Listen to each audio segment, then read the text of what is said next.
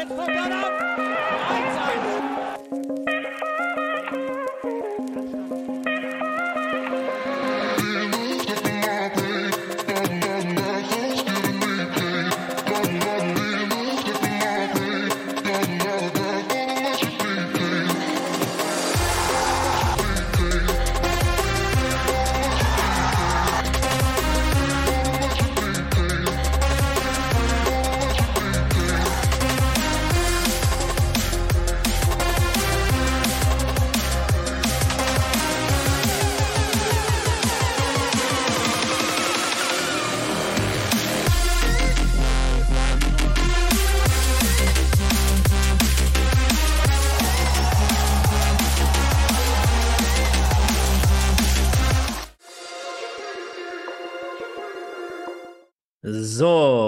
Sind wir. Schönen guten Abend zu einer neuen Folge hier im Westen, 20.15 Uhr nach unserem schönen Intro. Und ich kann nur so viel schon mal vorwegnehmen. Wir beide sind heiß. Und wenn ich sage wir beide, dann meine ich natürlich wie immer mich. Mein Name ist Stefan und ich begrüße aus dem schönen, wo auch immer du dich gerade befindest, nicht in Münster, so wie gerade im Hintergrund zu sehen, sondern wahrscheinlich irgendwo innerhalb Nordrhein-Westfalens. Schönen guten Abend, Sven.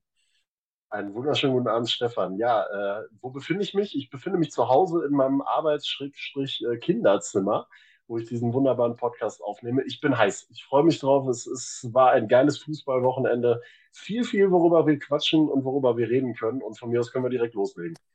Ja, mega, mega, mega, mega. Also kann ich mich nur anschließen. Heute mal ja keine 500 Grad gefühlt in der Bude, sondern wir haben es gerade noch gesagt, hier endlich mal Fenster auf, endlich mal ein schönes Lüftchen. Aber nicht nur bei uns schönes Lüftchen, ich würde eher sagen, ein Riesenfeuerwerk hat der ein oder andere heute nochmal da draußen abgebrannt. Also wir sprechen ja jetzt hier, wie ihr es gerade auch seht, über die dritte Liga, über die Regio West. Dort gleich mit einer Ver mal gerade einmal kurz dazwischen. Wir kriegen gerade die Info aus dem Chat, dass äh, dein Ton wohl nicht funktioniert. Deswegen äh, ähm, muss ich einmal gerade reingrätschen. Wow, mein Ton funktioniert nicht. Ich sehe es gerade. Na, gucken wir mal. Sa sag den Leuten mal. ja, ja, ja, ja, alles gut. Also, äh, liebe Leute, Stefan haben wir gerade mal hingewiesen, dass der Ton nicht funktioniert. Und äh, er versucht es jetzt gerade zu regeln. Wir testen mal an. Ich, ich habe nur gesagt, wir haben die beste Community da draußen auf der ganzen Welt. Schönen guten Abend zu einer neuen Folge im Westen, Folge 5, Folge 5 hier mit Sven und mit dem Stefan. Das habe ich bis dato gesagt. Aber ist ja schön, dass es jetzt klappt. Und ich habe noch gesagt, geiles Wetter, denn endlich haben wir mal hier keine 500 Grad in der, äh, ja, in der Butze. Und wir begrüßen natürlich die Leute da draußen, die uns auf den Ton hingewiesen haben. Unter anderem den Pascal, den Kevin, den Chris, den Essener, den, den habe ich, habe ich, habe ich, habe ich, habe ich auch, den Chris äh, und alle da draußen. Wahnsinn, Leute. Geile Nummer und ich habe hier heute mal ein ganzen Roses-Shirt an. Siehst du es, Sven? Ja, ich sehe es, ich sehe es. Ey, was der Vincent Müller dort abgebrannt hat, äh, das machen die Jungs normalerweise eher am Schlagzeug oder an der Gitarre. Deswegen äh, formgerecht heute einfach mal. Und wir haben natürlich trotzdem einiges heute wieder im Gepäck. Ihr seht schon dort äh, rein oder angesprungen. Ähm, Dritte Liga und Regio West ist das Thema. Darüber wollen wir sprechen. Heute auch mal etwas größer jetzt hier. Zack, neues Feature. Jetzt sind wir groß drauf. Sogar können die Leute uns groß sehen. Ja, nicht erschrecken. Nicht erschrecken. Äh, und wir wollen aber wie immer, Sven, natürlich einmal noch mal über unseren Fahrplan vom Wochenende sprechen. Äh, neue Kategorie hier, Stefan und Sven. Einfach so, ja, so heißen wir. Ähm, damit die Leute auch wissen, ey, die labern nicht nur über Fußball, sondern die haben vielleicht auch ein bisschen Ahnung und haben auch ein bisschen mal geschaut. Wie soll es bei mir anders sein? Ich habe natürlich Meppen gegen den MSV Duisburg vom heutigen Tage verfolgt, komplett geguckt. Dann habe ich äh, über weite Strecken bis dato noch Hansa Rostock gegen Pauli. Da gab es auch ein sensationelles Tor oh, ja. von von John Verhoek. Äh, vorher das 1-0 von Pröger, den der eine oder andere ja auch von Rot-Weiß Essen noch damals kennt.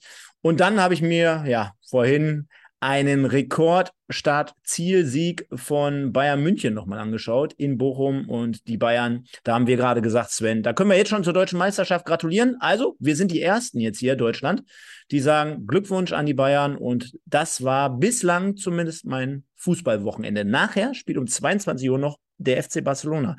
Da sollte man vielleicht auch nochmal ein Auge drauf werfen. Richtig, richtig. Ja, bei mir äh, sieht es zum einen arbeitsbedingt natürlich ein bisschen anders aus. Ähm, am Freitag der Wuppertaler SV im Traditionsduell gegen Alemannia Aachen, kommen wir nachher noch drauf zu sprechen.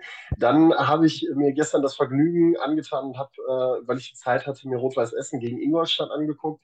Auch da kommen wir gleich drauf zu sprechen, aber vorab auch schon äh, eine über lange Strecken sehr, sehr starke Leistung der Essener und ähm, ich habe mir den Bundesliga-Rekord angetan, nämlich das erste Team in der gesamten Bundesliga-Geschichte, das es geschafft hat, mit 2 zu 0 in der 89. Minute zu führen und dann noch zu verlieren. Gab es bisher noch nie in der gesamten Bundesliga-Historie der BVB gegen den SV Werder Bremen. Das war mein Wochenende bisher in Sachen Fußball. Und äh, ich glaube, da gibt es ein bisschen was, worüber wir reden können und reden sollten. Ja, definitiv. Da ist auf jeden Fall, liebe Leute da draußen, kann ich für jeden schon mal sagen, etwas dabei. Äh, denn kreuz und quer gehen wir einfach durch die Themen, wie ihr es gewohnt seid, hier jeden Sonntagabend jetzt mittlerweile mit der fünften Ausgabe, Sven. Also so schnell geht es. Und äh, wenn wir natürlich hier über unseren Timetable beziehungsweise über unseren Plan sprechen, dann wollen wir aber insgesamt natürlich nochmal mit unserer ersten Kategorie hier jeden Sonntag anfangen. Und die benennt sich natürlich zum im Westen Spieler des Tages. Und wenn du, ich weiß nicht, ob dir es aufgefallen ist oder den Leuten da draußen. Ich hatte heute schon ein ähm, Bild fertig, ein Thumbnail hatte ich schon fertig gemacht. Da war Simon Engelmann drauf und Sven Kreier. Und ich musste es einfach abändern. Das ist noch nie passiert, das ist noch nie vorgekommen und das ist keine Diskreditierung gegen Sven Engelmann. Aber was Vincent Müller natürlich heute da gemacht hat, äh, sorry, da musste ich einfach abändern. Und deswegen für mich heute äh, aus Drittligasicht einmal Vincent Müller mit der Möglichkeit, ihn zum, äh, äh, im Westen des Tages zu wählen. Moritz Doppelkamp in seinem Alter heute ebenfalls mal wieder ein sensationelles Spiel vom Kapitän, der seit Wochen mega, mega gut drauf ist. Vincent Müller natürlich mit dem 80-Meter-Tor in Meppen. Also ich glaube, alleine deswegen hat er sich die Nominierung verdient. Und du kannst ja mal ganz kurz was zu deinen Leuten sagen. Genau, was wir jetzt einmal kurz erwähnen müssen, wir haben einmal noch bei dem Kollegen vom 1. FCK Marienborn noch den falschen Namen drin stehen. Patrick oh. Kurzen spielt beim SV Rödinghausen und war letzte Woche mit dabei in der Verlosung. Äh, das, was wir da sehen, ist eigentlich Markus Pazurek. Und Markus Pazurek hat sich die Nominierung mit einem Doppelschlag gegen Rödinghausen verdient der dafür gesorgt hat, dass der erste FCK Marienborn an die Tabellenspitze der Regionalliga West gesprungen ist als Aufsteiger. Also dazu Chapeau, ähm, richtig stark gemacht. Und den zweiten Doppelpacker haben wir dann auch direkt mit dazu genommen. Sven Kreier, der liefert diese Saison wieder ab und ist da, wenn er gebraucht wird. Auch jetzt am Wochenende wieder das wichtige 1 zu 1 gemacht und dann am Ende auch die Vorentscheidung des 3 zu 1 dann nochmal nachgelegt gegen gegen wen haben sie dann nochmal gespielt? Gegen den SV Lippstadt, richtig. Gegen den SV Lippstadt haben sie gespielt und äh, gehören jetzt wieder zum, ich sage mal, erweiterten Dunstkreis ähm, im oberen Gefilde der Regionalliga West. Also von daher die beiden Nominierungen, wie gesagt, Markus Pazurek einfach Karl Marienborn, die Jungs machen das momentan richtig, richtig stark in der Regio West. Das äh, muss man sagen. Und währenddessen äh, versucht Stefan gerade nochmal eben kurz den Namen abzuändern, damit wir das auch alles sauber und richtig haben, so wie es sein soll. Ja. Ähm, mach, mach, ja, ja. Genau. Und äh, ich muss ja ehrlich gesagt gestehen, ich verstehe ja, dass du zwei Duisburger drin hast. Ist ja auch nachvollziehbar. Ich hätte aber nach gestern, ich äh, wir hatten das im Vorgespräch schon mal, ich hätte auch vielleicht sogar ein Essen damit reingenommen. Ähm, mir hat gestern unheimlich gut Moritz Römling gefallen, den äh, der Kommentator, schöne Grüße beim WDR, immer mit Moritz Römling ausgesprochen ja, hat. Ja, der ja. hat leider Gottes kein Doppel-M im Nachnamen, sondern heißt Römling. Ähm, den fand ich gestern brutal stark. Äh, immer wieder Angriffe initiiert, seine Seite sehr, sehr gut zugemacht und äh, hatte ja auch einen großen Anteil an der Essener Führung zwischenzeitlich. Also, äh, damit der eine oder andere das jetzt auch nicht versteht und äh, liebe Leute, ihr verfolgt uns jetzt schon seit zwei Jahren hier auf diesem Kanal es ist ja nicht böse gemeint. Ich habe mich natürlich so ein bisschen leiten lassen von diesem Spiel. Ist ja auch ganz klar, denke ich mal. Ist ja auch normal. Aber ich würde die beiden Leistungen der beiden äh, Erstgenannten einfach extrem weit hoch heute ansiedeln, insgesamt auch auf dem Spieltag bezogen. Das bedeutet nicht, dass RWE, und da kommen wir ja gleich drauf, wenn wir über die Drittligaspiele sprechen, dass sie nicht eine gute Leistung abgerissen haben, die ersten 85 oder die ersten 85 hört sich auch gut an. Gesamt 85 Minuten. Aber das Spiel geht halt hinten heraus 2-2 aus, was jetzt nicht an ähm, Röhm Böhmling oder an äh, Engelmann deswegen liegt, ganz klar. Also die haben auch mit Sicherheit ihre, genau, die haben ihre Berechtigung definitiv. Aber ich äh, glaube, wenn man es jetzt wirklich so Man of the Match äh, mäßig sieht, ähm, ist dort ähm, halt wirklich ähm, ja Stoppelkamp und ähm, ja Müller sehr sehr weit hoch anzusiedeln. Von daher meine Nominierung. Ne? Vertretbare Entscheidung. Alles gut, Stefan. Alles gut. Ja, ja. Genau. Ähm, ich werde es abändern, Sven. Das kriegen wir jetzt gleich noch im Laufe der Sendung hin. Ich habe aber in der, ähm, in der Umfrage jetzt hier im Chat, habe ich sowieso schon richtig reingeschrieben. Also Pazurek, Leute von, äh, von Kamarinborn. Und wir wollen aber nochmal, bevor wir jetzt wirklich heiß reinstarten, wollen wir jetzt nochmal einmal kurz auf den aktuellen Zwischenstand schauen. Da werden wir nämlich einblenden. Bislang unsere äh, Spieler des Tages. Müller, auch damals schon beim ersten Spieltag oder Folge 1, wenn du wirst dich erinnern, an der, Osna, an der Bremer Brücke in Osnabrück sensationelles Spiel gemacht. Dann haben wir Vicario äh, von Strahlen, worüber wir gleich vielleicht auch noch mal ganz kurz sprechen, denn äh, ja, ja, ja. Der liebe Sunday, der hat gesagt, weißt du was, ich habe hier keinen Bock mehr auf die Scheiße, äh, denn ich habe gedacht, mhm. ich bin eigentlich äh, beim, ja, bei den weiß ich nicht, wo wäre ich denn? Ich, ich bin beim BVB in der ersten Bundesliga. Nein, dann hat er gemerkt, er ist doch in Strahlen, das ist etwas kleiner so ein bisschen. Hätte man ihm vielleicht vorher sagen müssen. Und äh, dritte Folge Engelmann und vierte ähm, ja, Folge Grund. Und deswegen suchen wir jetzt zum fünften Mal den Spieler des Tages hier bei Im Westen, Sven. Aber wir wollen natürlich, wie es sich gehört, jetzt mit der dritten Liga mal anfangen. Und dazu habe ich natürlich aus aktuellem Anlass mal das folgende Spiel mitgebracht. Und zwar dieses hier. Das ist natürlich, äh, ja, schon jetzt ein, ein, Ausrufezeichen seitens des MSV, denn äh, 3-0, sehr, sehr, sehr gute Leistung über mehr oder weniger die gesamte Spielzeit.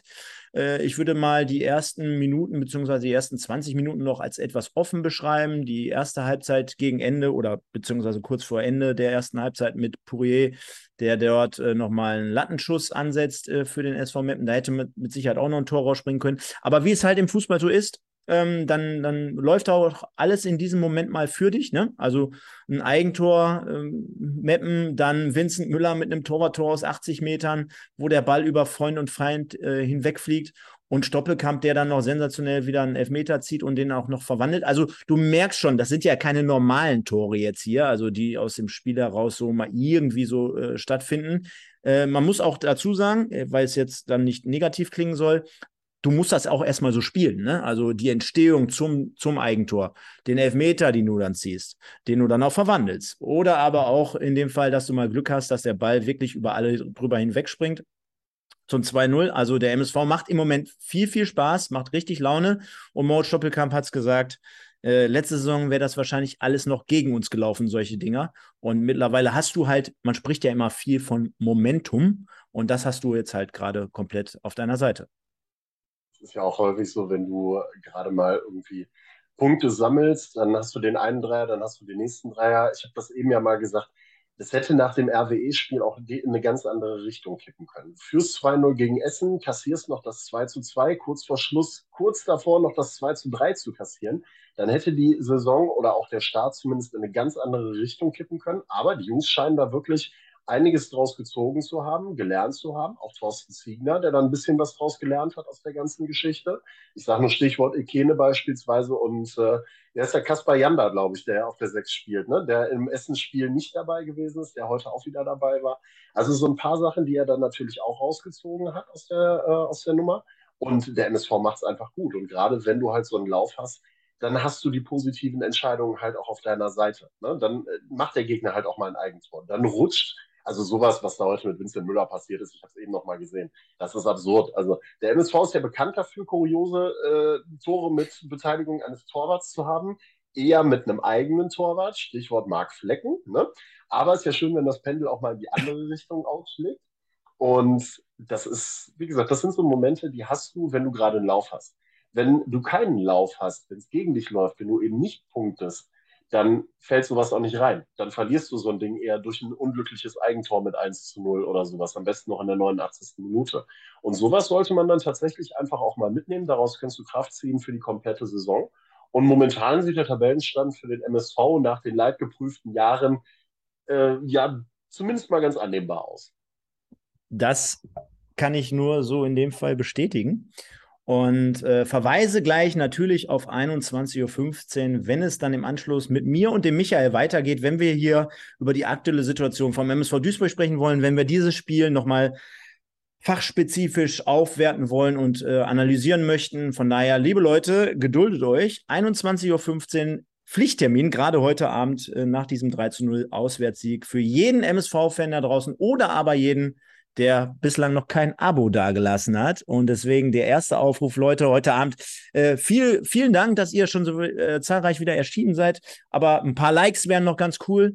Das hilft uns in dem Fall immer weiter. Von daher einfach mal reinhauen in die Tasten. Ich sehe schon, wie der Daumen nach oben geht. Das gefällt uns doch sehr. Und dann würde ich sagen, Sven, machen wir mal mit dem zweiten Spiel weiter. Und das hat natürlich auch für ja richtig großes Aufsehen gesorgt. Und zwar hat Rot-Weiß Essen zu Hause gegen die Schanzer 2 zu 0 geführt bis zur 84. Minute. Ich korrigiere mich um diese eine Minute.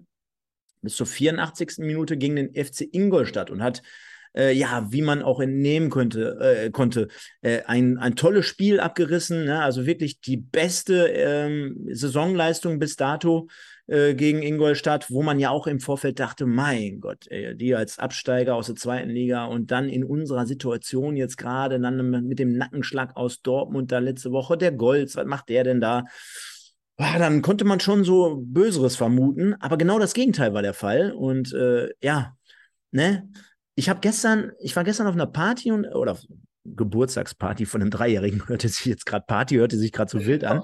Äh, dreijährige, äh, dreijähriges ähm, Geburtstagskind. Und ich habe gesagt, ja, aber jeder, der selber schon mal auch gekickt hat, der wird es wissen. Äh, Im Moment läuft alles gegen dich. Du hattest im, im, Vorfeld der Saison hattest du große Euphorie und dann kommst du irgendwie nicht rein. Du hast dir alles anders vorgestellt. Du hast Anpassungsprobleme. Und dann sitzt du da aber und denkst dir, komm, ey, geile Kulisse. Wir haben hier einen Gegner, haben wir nichts zu verlieren. Und dann reißen wir heute mal uns wirklich am Riemen und versuchen mal eine gute Leistung abzureißen. Und das hat Rot-Weiß Essen absolut geschafft. Für mich wird jetzt äh, entscheidend sein, oder nicht nur für mich, sondern für den ganzen Verein, was passiert jetzt nächste, nächste Woche in Bayreuth? Das ist das Stichwort. Da kommt es drauf an, weil ähm, jetzt gehst du ja mit diesem Ergebnis gefühlt auch wieder raus und hast wieder nichts Richtiges so mitgenommen. Klar, einen Punkt. Super. Aber hättest du diese Aufholjagd, du erinnerst dich an die Geschichte in Duisburg, da warst du dieser moralische Sieger. Jetzt fühlt es sich ein bisschen an, so, boah, war geil, müssen wir uns drauf, hoch, drauf äh, ähm, hochziehen, aber boah, bis zur 84. und dann 2-0 und dann nur am Ende des Tages mit 2 zu 2 dazustehen. Ein bisschen wenig, aber man hat gesehen, man kann es. Und das ist das Entscheidende.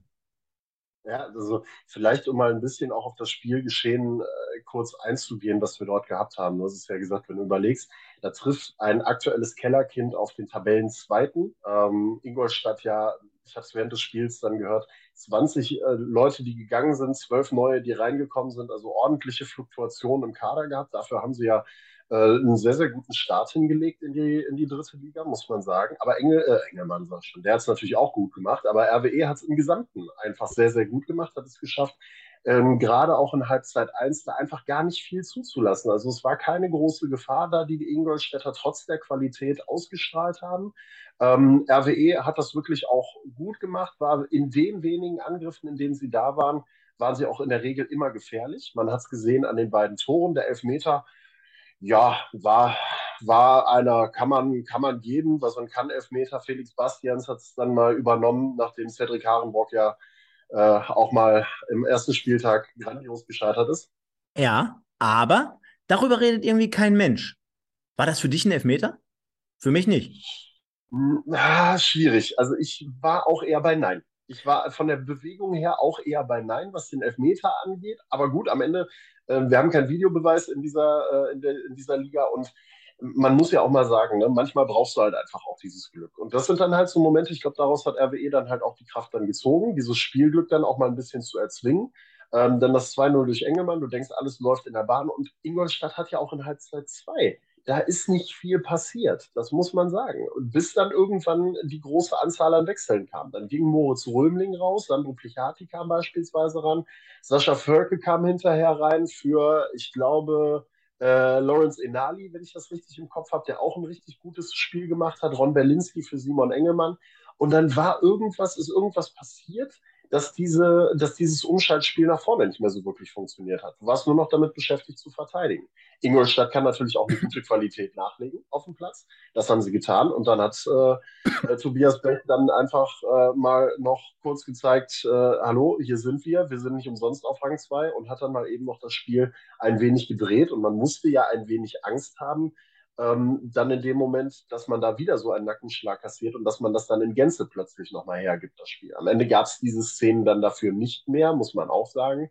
Das hat RWE dann gut gemacht, aber es waren dann halt nochmal fünf, sechs Minuten, wo du einfach, ja, dann völlig von der Rolle gewesen bist. Du hast die beiden Tore kassiert und dann warst du von der Rolle. Und wie du es eben gesagt hast, das ist nicht Fisch, nicht Fleisch. Du kannst dich auf wirklich guten 84 Minuten ähm, kannst du dich berufen und kannst sagen, du hast eine tolle Leistung abgeliefert, das war wirklich stark, darauf können wir aufbauen. Aber du darfst halt auch nicht aus der Acht lassen, du hast halt am Ende doch wieder verkackt. Also nicht ganz, du hast immer noch einen Punkt mhm. mitgenommen, aber du hast trotzdem eine Zwei-Tore-Führung hergegeben, auch wenn es gegen den Tabellenzweiten ist. Und ist. Mal schauen, wie Essen das Ganze ummünzt von, ähm, von der Moral her. Ja, der äh, Lukas der, oder äh, sieben Ukas äh, schreibt hier gerade, äh, Essen hat da am Ende einfach Bech gehabt. Könnte oh man ja, sagen. schönes Wortspiel. Ja, ja, könnte man sagen, ja. Ja, äh, unglücklich auf jeden Fall. Und man spricht ja so ein bisschen im Umfeld, beziehungsweise die, äh, wie hat man früher mal so schön gesagt, Sven, du wirst diesen Ausdruck erkennen. Die Spatzen pfeifen es von den Dächern. Kennst du das noch? Ja. ja. genau. Nein, ähm, dass man irgendwie so ein bisschen noch den Spagat noch nicht ganz geschafft hat. Ich will jetzt gar nicht zu sehr immer nur von der Qualität sprechen, aber ähm, das ist irgendwie wohl ein bisschen was mit äh, auch Kondition und mit Tempo. Also dieser Unterschied wirklich Regionalliga und dritte Liga. Äh, das sollte ja auch dann äh, nochmal Beweis genug sein mit den, mit den Auswechslungen. Du hast es gerade angesprochen. Also du hast da eine, eine Reihe von guten Leuten runtergeholt oder holen müssen. Äh, ich habe mir gestern von dem einen oder anderen mal sagen lassen, auch in den Medien äh, wurde das so berichtet, äh, da pumpte man wirklich zum Ende hin. Ja? Also man, man zog sich dann auch zu weit zurück. Ja, also man hatte nicht mehr die Möglichkeit, so richtig dagegen zu halten. Und das war dann wohl äh, des Guten zu viel. Und deswegen ermöglicht dann auch äh, Ingolstadt, obwohl die bei weitem keinen guten Tag hatten, du hast es gerade angesprochen, äh, nochmal die Möglichkeit, zurück ins Spiel zu kommen. Und dann muss man sich halt diesen Vorwurf gefallen lassen. Aber ich glaube, äh, das war mit Sicherheit trotzdem, wenn man jetzt hier Noten vergeben würde, mit Sicherheit das beste Spiel von Rot-Weiß Essen diese Saison. Absolut, aber wie du so eben gesagt hast, spannend wird es nächste Woche gegen Bayreuth, wenn du einen Gegner hast, der wahrscheinlich eher auf Augenhöhe ist als Ingolstadt. Ingolstadt ist, wie du es gesagt hast, ein Gegner, da kannst du eben nicht gegen verlieren, gerade wenn du ein Aufsteiger bist. Ingolstadt hat ganz, ganz andere Maßstäbe, hat einen ganz anderen Kader auch. Und ähm, da gehst du halt hin und sagst, ja, dann lass uns mal gucken, wie wir die hier ein bisschen bearbeiten können zu Hause an unserer Hafenstraße vor 17.000 Leuten mit richtig Remi-Demi. Mal gucken, was wir da reißen können. Wenn wir verlieren, reißt uns keiner den Kopf ab. Zumindest nicht, wenn es nicht äh, 5-0 ist oder sowas.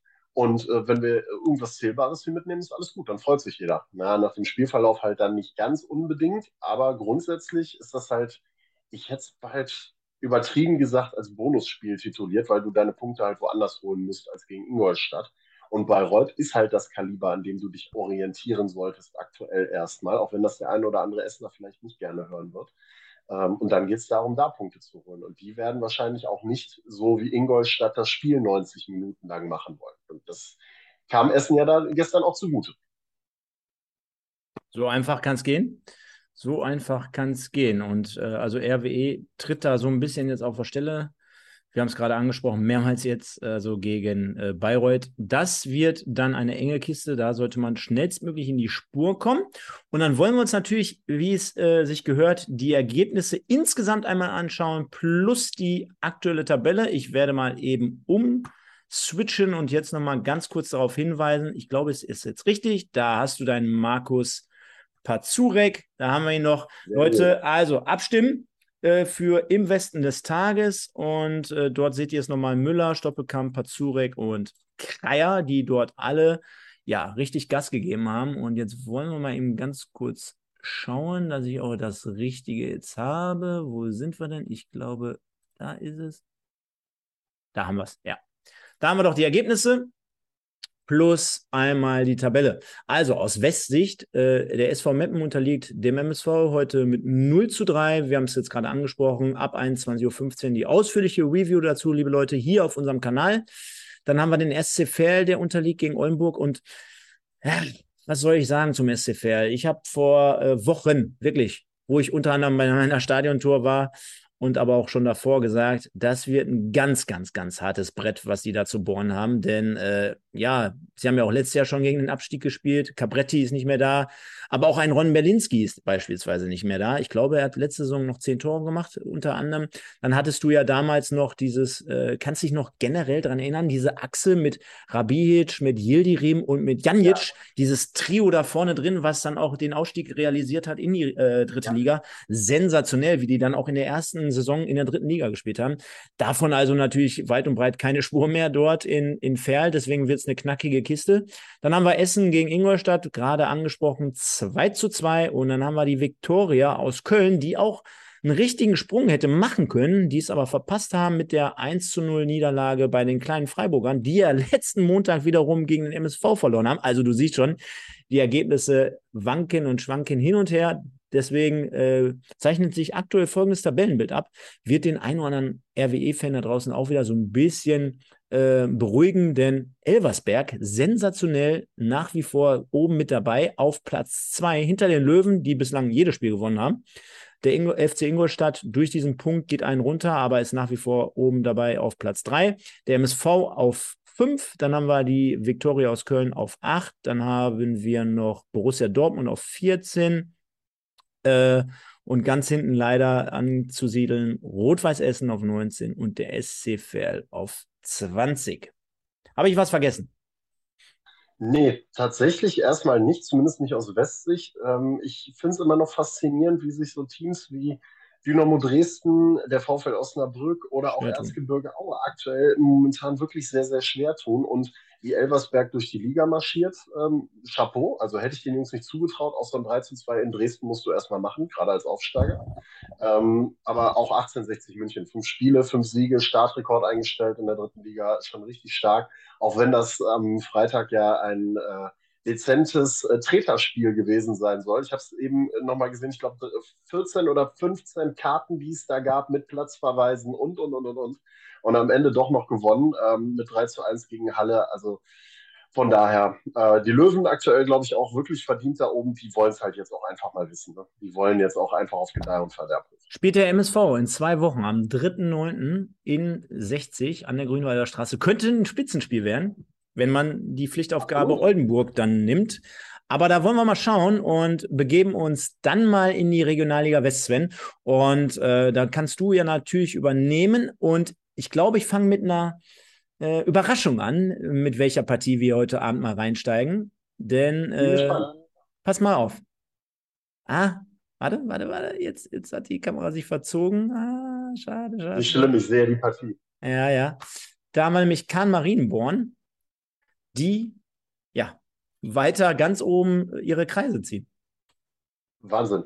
Also äh, Kahn Marienborn dann eben auch noch eben gegen den SV Rödinghausen, die ja eigentlich auch da oben mit äh, rumspielen wollten, um es mal freundlich zu formulieren, ähm, sind ja auch in Führung gegangen nach 52 Minuten, tolles Tor dort. Rödinghausen in Halbzeit 1 die etwas stärkere Mannschaft mit besseren Torchancen, aber dann in Halbzeit 2 kam Marienborn aufgedreht, Markus Pazurek zwei Tore gemacht. Der zweite, der Elfmeter in der Entstehung, auch so ein Thema, wo du mal freundlich sagen kannst, der ist eher fragwürdig gewesen, dieser Elfmeter. Aber das hat Pazurik jetzt nicht gestört. Er hat das Ding dann einfach da eingeschweißt.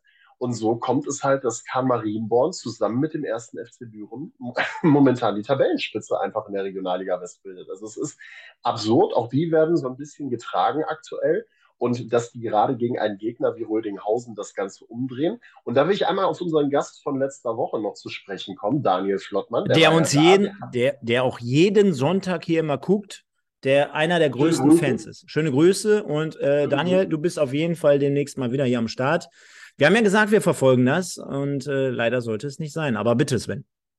Genau, und äh, er natürlich auch auf dem Platz gewesen als Kapitän ähm, hat im Vorfeld ja letzte Woche schon darauf hingewiesen, es ist schwer bei Karl Marienborn zu spielen. Die sind das einzige Team, was auf Kunstrasen spielt.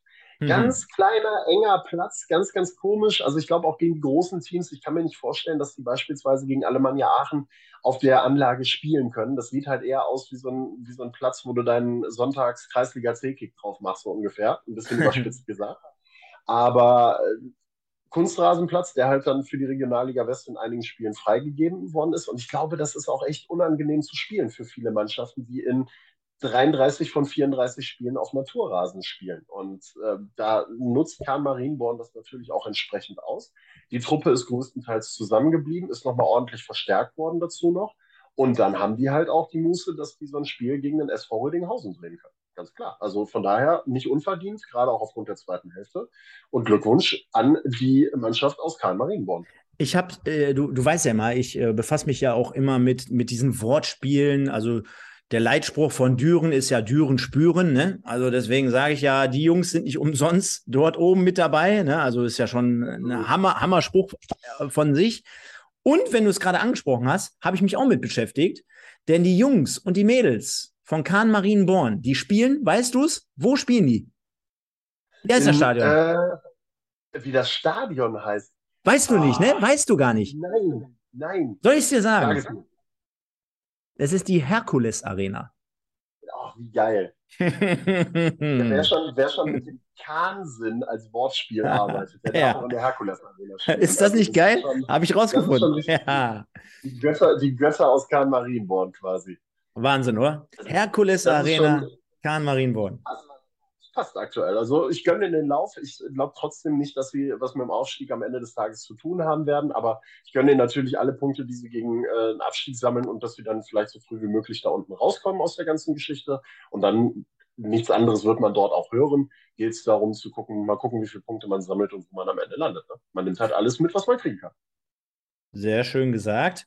Und dann kommen wir auch zu unserem nächsten Spiel. Bin mal gespannt, was du dann dazu zu berichten hast. Denn Rot-Weiß Oberhausen haben wir ja auch hier zum Spieler des Tages mit drin, Sven Kreier, der hat mal wieder doppelt genetzt. 3-1 gegen Lippstadt.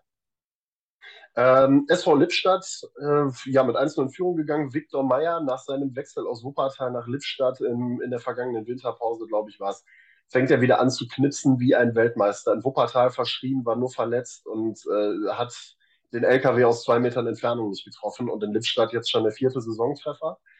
Spielen auch einen sehr, sehr ansehnlichen Ball. Die Lippstädter haben sie auch in dem Spiel wieder unter Beweis gestellt, gerade eben unter anderem mit eben einem Viktor Meyer, mit einem Henry Matter beispielsweise, äh, der mit dabei ist, Finn Heiserholt und wie sie nicht alle heißen. Also da sind schon wirklich Jungs dabei, die richtig gut zocken können und die auch die, die ich sag mal, Spitzenteams auch problemlos an den Rand einer Niederlage bringen können und auch zu einer Niederlage zwingen können. Das ist ihnen jetzt gegen Oberhausen nicht ganz so gut gelungen, weil halt unter anderem auch ein Ex-Lippstädter was dagegen gehabt hat mit Anton Heinz. Ähm, RWO mit Sven Kreier mit dem Ausgleich dann nach 24 Minuten. Ja, Marke glücklich. Ähm, Kreier wollte eine Flanke eigentlich weiterleiten und die ist dann abgefälscht im Tor gelandet. Nimmt er mit, 1 zu 1 und ähm, Anton Heinz nagelt dann nach 37 Minuten Volley, ohne groß zu gucken, einen Ball aus, ich glaube, 10 Metern einfach ins Tor rein. Und das war so der Punkt, wo das Spiel so ein kleines bisschen gekippt ist. Kreier macht dann hinterher noch 3, 3 zu 1 in äh, bester Stürmermanier, also richtig stark von ihm wieder gemacht, zwei, zwei Tore. Und äh, Lippstadt hat sich danach noch versucht, hat sich auch nicht aufgegeben, hatte auch noch wirklich gute Torchancen dabei. Also die Jungs darfst du wirklich nicht außer Acht lassen und für mich auch kein Team, was in irgendeiner Form mit dem Abstieg zu tun haben wird, sondern die werden sich im, ja, ich sag mal, obere Hälfte der Tabelle kann ich mir die schon vorstellen, aber RWO fängt halt jetzt auch langsam wieder an zu punkten. Und äh, da merkst du so langsam auch so Verpflichtungen wie äh, Leroy Jacques Mickels, der ja dazugekommen ist, der tut sein Übriges dazu. Ähm, Anton Heinz, ja letzte Saison schon gut unterwegs gewesen, äh, wertet das Ganze nochmal auf. Kevin Lunga beispielsweise jetzt wieder mit dabei. Also die haben schon eine qualitativ gute Truppe zusammen. Hätte ich ihnen gar nicht so zugetraut, nach dem, was man eine Zeit lang über den Etat gesagt hat. Und äh, die sind nicht umsonst jetzt wieder mit oben im Dunstkreis vertreten. Es ist mir auch aufgefallen. Ich habe mir unter anderem den, äh, den Spielbericht auch mal angeschaut. Und wenn ich dann sehe, du bringst, wie du gerade schon gesagt hast, mal eben so einen Lunga und Nagiombo, die beide, glaube ich, von Strahlen ja vor der Saison gekommen sind, ne? Genau. Bringst du mal eben Ich kann mich gerade noch an das Spiel von äh, Strahlen gegen Duisburg im Niederrhein-Pokal erinnern, wo Lunga wirklich auch über die rechte Flanke dann quasi dann wirklich nochmal Dampf gemacht hat mit seinen längeren Stelzen dort, äh, wirklich raumergreifende Schritte gegeben hat. Und die zweite Geschichte, die ich mir dazu angeschaut habe, ist nochmal das mit Anton Heinz, weil du es gerade angesprochen hast. 24 Jahre alt, diese Saison schon vier Spiele, vier Tore immerhin. Und wir erinnern uns ja auch an den Doppelpack, ich glaube vor zwei Wochen war es, wo das ein oder andere sensationelle Tor auch dabei war. Ähm, ja. Der Junge hat jetzt 101 Spiele und 23 Tore. Er ist für mich so ein Sinnbild, wie man auch eine Entwicklung nach einem Wechsel nochmal beschreiben kann. Denn wenn man einfach mal schaut, also davor die Saison, also er spielt, ist jetzt in seiner zweiten Saison bei Oberhausen, und davor die Saison, beispielsweise, du hast es ja gerade angesprochen, bei Lippstadt, 37 Spiele, ein Tor. Spricht jetzt nicht gerade um, unbedingt für Torgefährlichkeit. In seiner ersten Saison aber bei RWE, äh, bei RWO, sorry, ähm, 37 Spiele, 13 Hütten schon. Und ich könnte fast irgendwie mal so meine Aktien reinwerfen, dass ich sage, das kann der auch diese Saison geschaffen. Also äh, mal schauen, ob er mehr als 13 Tore hinlegt. Und dann ist das, finde ich, so eine peu à peu oder nicht nur peu à peu, sondern eine echt grandiose Entwicklung, die er dorthin legt. Und wer weiß, ob man den dann, wenn er so genauso weitermacht, nicht sogar demnächst nochmal eine Liga höher sieht. Also schmeiße ich jetzt ähm, einfach mal so in den Raum. Will ich gar nicht ausschließen, ist für mich auch so ein Spieler der Kategorie unter dem Radar. Ähm, hat RWO mit Sebastian May jetzt diese Saison noch einen verpflichtet, der noch ein bisschen Anlaufzeit, glaube ich, in Oberhausen braucht. Sebastian May von Rot-Weiß Sebastian May? Ja, der heißt tatsächlich Sebastian May. Ja, musst du nur dem einen oder anderen MSV-Fan vielleicht mal einmal kurz erklären. Sebastian May, äh, Stefans, Stefan war jetzt gerade ein wenig irritiert, weil der MSV Duisburg tatsächlich vor der Saison von Dynamo Dresden einen Innenverteidiger verpflichtet hat, der ebenfalls Sebastian May heißt. Und äh, den Jungen, den ich meine, das ist ein Außenstürmer von Rot-Weiß Aalen, den sie vor der Saison verpflichtet haben. Ist eine ähnliche Kategorie, die auch so ein bisschen unterm Radar läuft dem ich aber auch ähnlich wie Anton Heinz eine sehr, sehr gute Entwicklung zutraue. Und Heinz hat damals schon in Lippstadt eigentlich ganz gute Ansätze gezeigt. Nicht umsonst hat er in Oberhausen gespielt und dort zeigt er jetzt sein Potenzial. Und ich bin bei dir, der Junge ist jung, der bringt gute Leistungen, der zeigt die dieses Jahr auch weiterhin konstant. Dem traue ich auch zu, dass der nächste Saison vielleicht eine Liga höher spielt. Absolut. Aber, aber geil, du sagst gerade Sebastian May, ne? Mhm. Weißt du eigentlich, dass äh, RWO auch jemanden hat, der Christian Merz heißt? Ja. Also wie heute, also sensationelle, sensationelle Sachen, die mir gerade so zwischen Tür und Angel auffallen. Oder diese Wortspiele, Wahnsinn, oder? Frisch, mein ver, frisch verpflichtet zurück von Steinbach-Heiger sozusagen. Ja, ge genau. richtig, richtig. Ja, und äh, gleich wollen wir auf jeden Fall nochmal über die insgesamten Ergebnisse sprechen und gleich kannst du auch nochmal deinen Erfahrungsbericht äh, zu äh, Wuppertaler SV gegen Alemannia Aachen hier reinhauen, inklusive des vielleicht wie auch das Gewinnspiel vonstatten ging. Wir hatten ja dazu aufgerufen, vielen Dank nochmal an Skeon Digital. Aber äh, vorweg dann nochmal folgende Partie. Und zwar der SC Preußen Münster trennt sich eins zu eins von den, kann man sagen, von den kleinen Gladbachern, weil äh, von Seiten Münster wurde ja schon wieder so ein bisschen geschimpft. Hey, da ist doch zumindest der ein oder andere, der im Kader oder zumindest äh, gelistet wird bei der ersten Mannschaft, wo ich jetzt aber auch sage, hey Leute, da war jetzt kein äh, Player oder da war kein Tyram oder da war jetzt auch kein Janschke, selbst ein Janschke, der jetzt nicht den klangvollsten Namen hat, aber der auch gestandener Spieler ist äh, da waren natürlich etliche Nachwuchskicker dabei. Würdest du mir da recht geben? Bin ich ehrlich gesagt voll bei dir. Also du kannst, glaube ich, in jeder Begegnung gegen eine U-Mannschaft ähm, durchzählen und sagen, da sind aber mindestens vier, fünf, sechs Leute, die aber einen Profivertrag haben. Ja, die mögen den Profivertrag haben, ja, die mögen auch da oben ab und an mal mittrainieren. Das mag auch alles seinen Vorteil haben dann hinterher, aber im Gegenzug darfst du ja auch nie aus der Acht lassen, die haben da oben noch keine, im Großteil noch keine Einsätze gehabt und die sind unter der Woche dann auch aus dem Trainingsbetrieb raus. Die werden zum Teil ja dann abgestellt für die U-Mannschaft und haben keinen großen Bezug zu den einzelnen anderen Spielern, die da auf den Platz kommen. Also ich sehe das ähnlich wie du, die ganze Geschichte.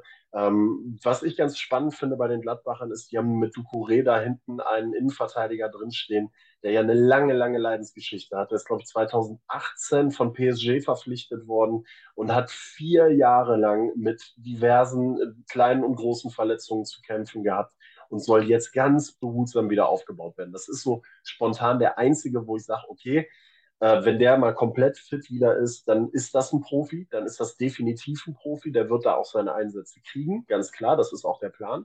Und bei allen anderen, äh, ich habe das bei Borussia Dortmund letzte, vorletzte Saison. Wobei Netz ist, Netz ist doch auch kein schlechter, oder? Ja, Luca Netz, okay. Mhm. Also Luca, ich glaube Luca Netz, ja. Mhm. Ähm, ich habe es bei Borussia Dortmund in der U23 gesehen, letzter Spieltag gegen Wuppertal, wo sie dann aufgestiegen sind.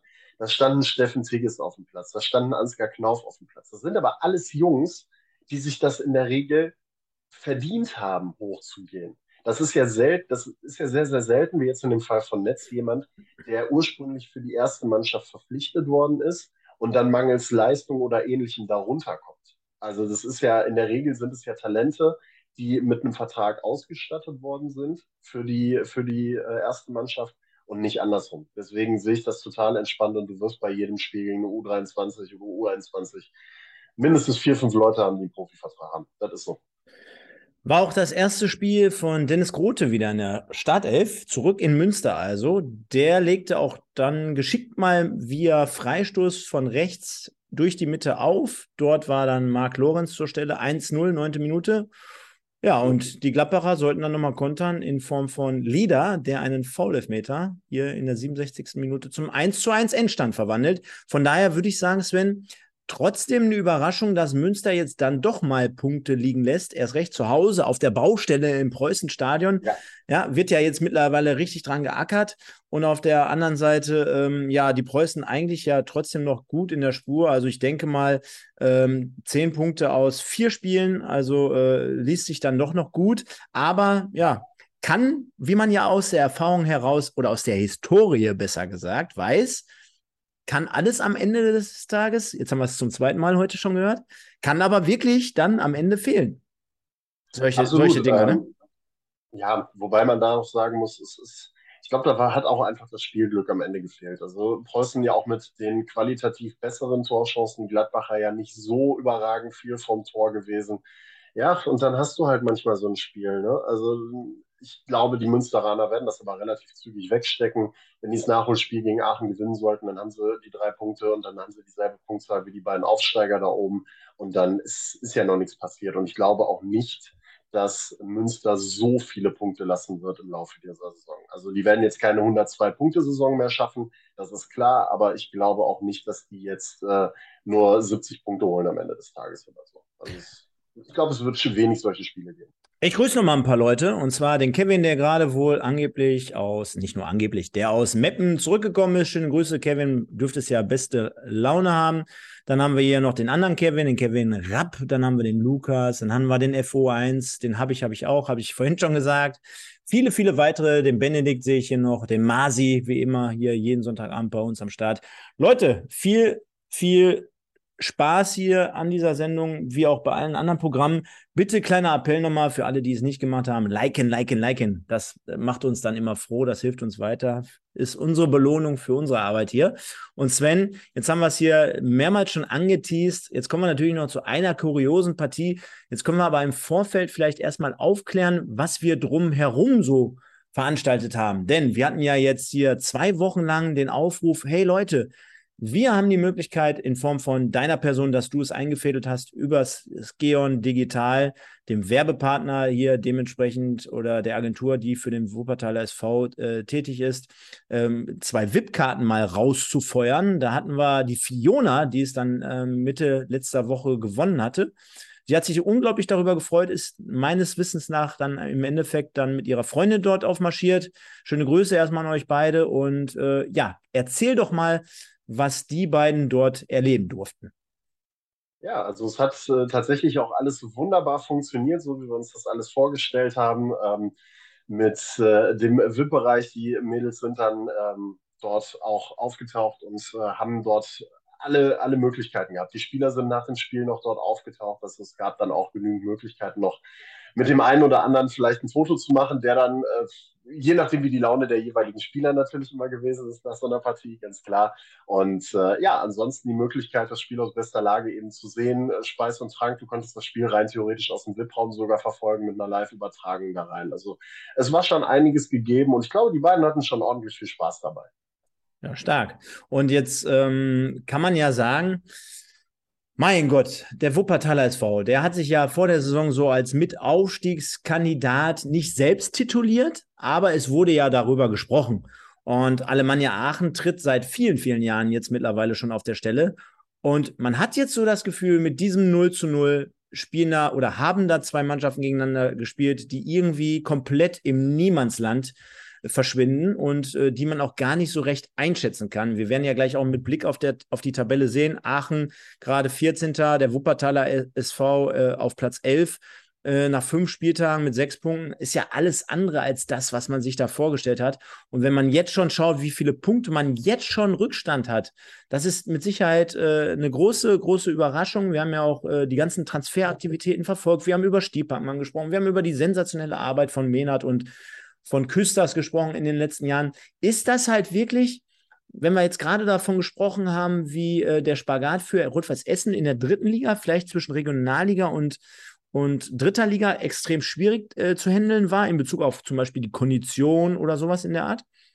Ist es vielleicht das, was man auch in Wuppertal so ein bisschen ein Stück weit unterschätzt hat, dass äh, wenn so ein Schwergewicht raus ist wie RWE, wenn wir jetzt selber noch mal zwei, dreimal richtig schön nachlegen, und wir sagen oder wir denken oder wir gehen davon aus, wir sind es jetzt, dass, es, dass du es aber auch erstmal auf dem Rasen zeigen musst. Ja? Also nur weil da jetzt das ein oder andere gesprochen wird, nur weil der ein oder andere Spieler jetzt kommt, heißt es ja noch lange nicht, dass die Spiele automatisch gewonnen werden erstens heißt das nicht, dass die Spiele automatisch gewonnen werden.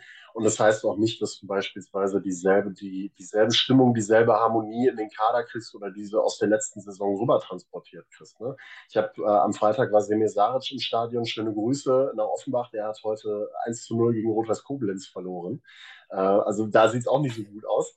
Äh, mit dem habe ich kurz gesprochen und der hat halt auch nochmal bestätigt, die Stimmung, die du letzte Saison in der Truppe gehabt hast, die war besonders. Der war viereinhalb Jahre in Wuppertal, der hat gesagt, ich habe sowas noch nie erlebt und ich habe auch in Offenbach jetzt eine total tolle Truppe, aber so eine Stimmung, so ein Zusammenhalt, so ein Teamgeist, den habe ich noch nie erlebt in meiner Profifußballerkarriere. Und da gab es ja einige Stimmen, und das hat letzte Saison auch sehr, sehr viel ausgemacht, dieser Zusammenhalt. Und ich glaube, dass mit der Anzahl an neuen Leuten, die du jetzt holen musstest und mit den Leistungsträgern, die du abgegeben hast, zu konservieren, ist ganz, ganz schwierig. Und das klappt, glaube ich, momentan noch nicht so ganz. Das siehst du, das habe ich ja schon das ein oder andere Mal gesagt. Ähm, auch im Spiel selber, in der Rückwärtsbewegung, im Umschaltverhalten beispielsweise. Wobei das jetzt gegen Aachen schon eine ganze Nummer besser war. Ähm, vielleicht zu dem Spiel generell, ihr seht Tore Fehlanzeige, also es hat, äh, ja, es war jetzt nicht äh, das Topspiel des Spieltags, es war ein Traditionsduell, die Stimmung war gut auf beiden Seiten und äh, das Spiel hat nicht ganz so viel dazu beigetragen. Beide waren erstmal darauf bedacht, die Null zu halten, ganz klar. Ähm, der WSV hat das gut hingekriegt, Aachen hat das gut hingekriegt, das heißt, das Spiel hat sich im Prinzip im Mittelfeld abgespielt zwischen den, zwischen den Abwehrreihen. So. Also war jetzt nicht das Highlight-Spiel, nicht mega spannend. Ähm, Aachen hat sich dann im Laufe der Partie äh, ein leichtes Chancenplus erarbeitet. Es gab nicht viele hochkarätige Chancen. Der WSV hat 1, 2, 3 gehabt, Aachen hat welche gehabt, ähm, hat ein leichtes Plus gehabt. Dino Bayric mit einem tollen Volleyschuss noch gegen den Pfosten. Da hätte Sebastian Patzler null Chance gehabt. Yannick Mause, der dann im 1 gegen 1 gegen einen sehr, sehr starken Sebastian Patzler scheitert. Also der hat äh, am Wochenende am Freitag wieder bewiesen, dass er ein richtig guter ist nach seinem Patzer gegen Bocholt. Also von daher, da hat er das wieder unter Beweis gestellt.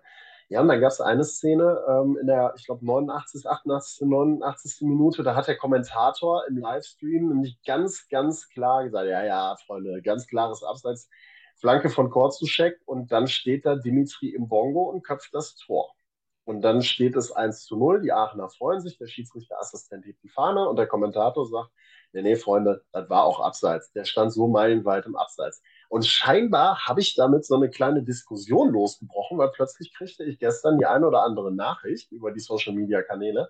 Äh, guck dir das doch bitte nochmal an und bin auch bei äh, der einen oder anderen Geschichte verlinkt worden, äh, wo es dann hieß, nee, nee, das war kein Abseits. Also man kann sich jetzt vortrefflich drüber. Ich habe mir das Standbild hinterher nochmal angeguckt. Ich persönlich bleibe dabei, es war abseits, aber es war deutlich knapper.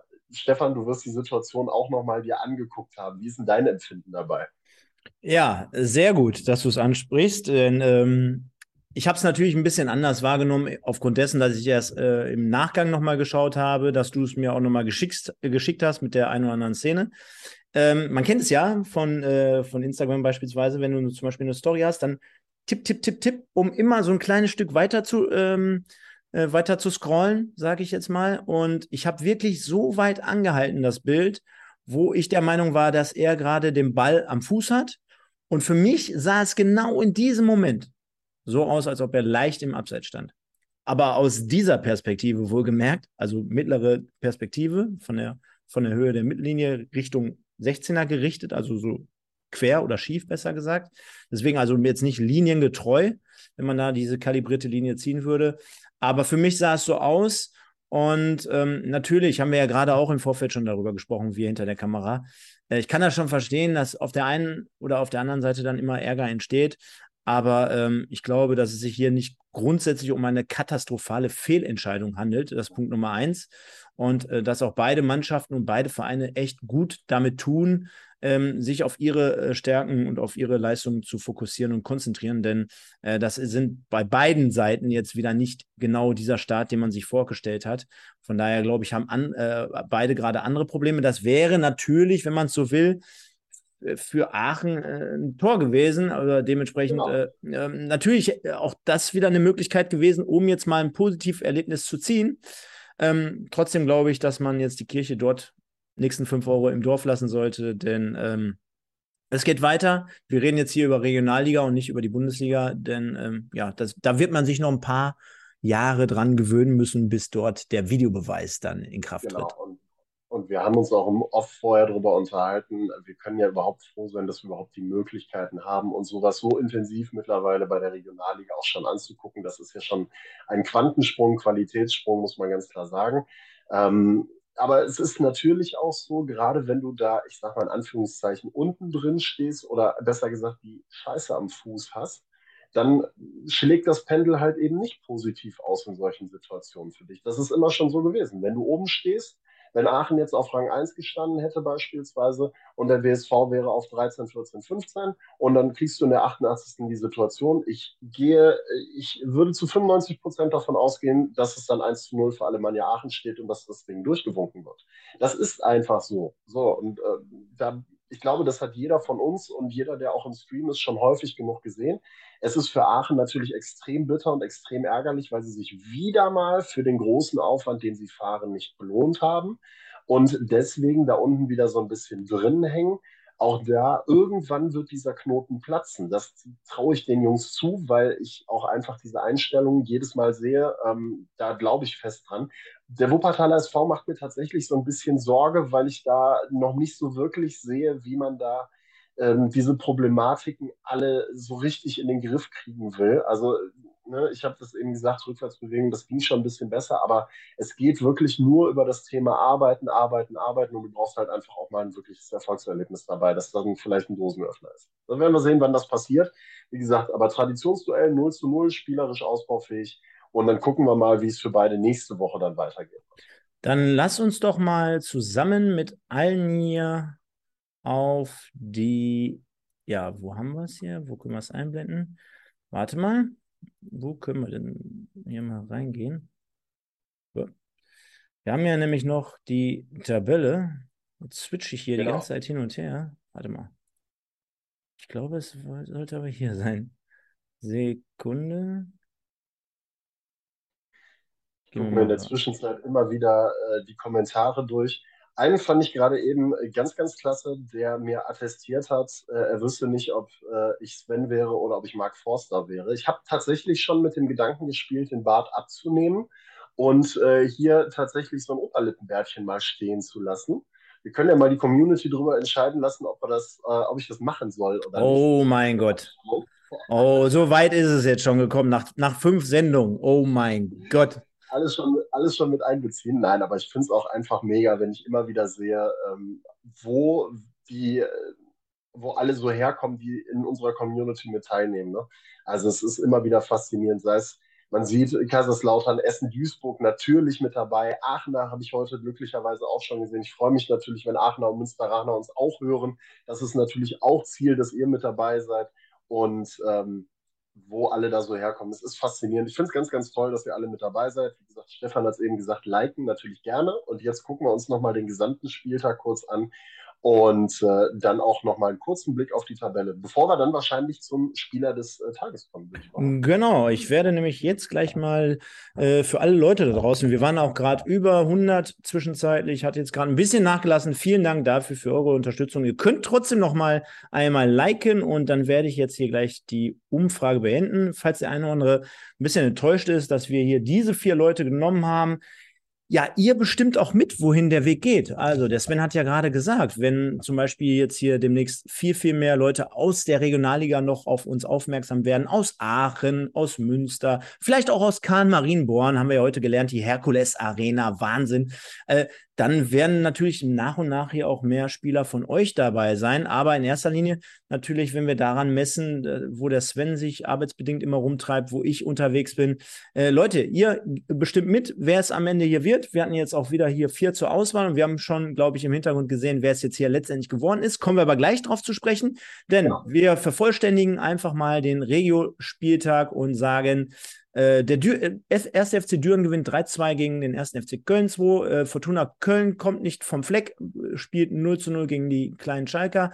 Äh, Münster 1-1 gegen Gladbach. Düsseldorf gewinnt 2-0 gegen Strahlen. Sunday Olise, also nicht mehr Trainer in Strahlen. Sven, dazu noch ein Wort.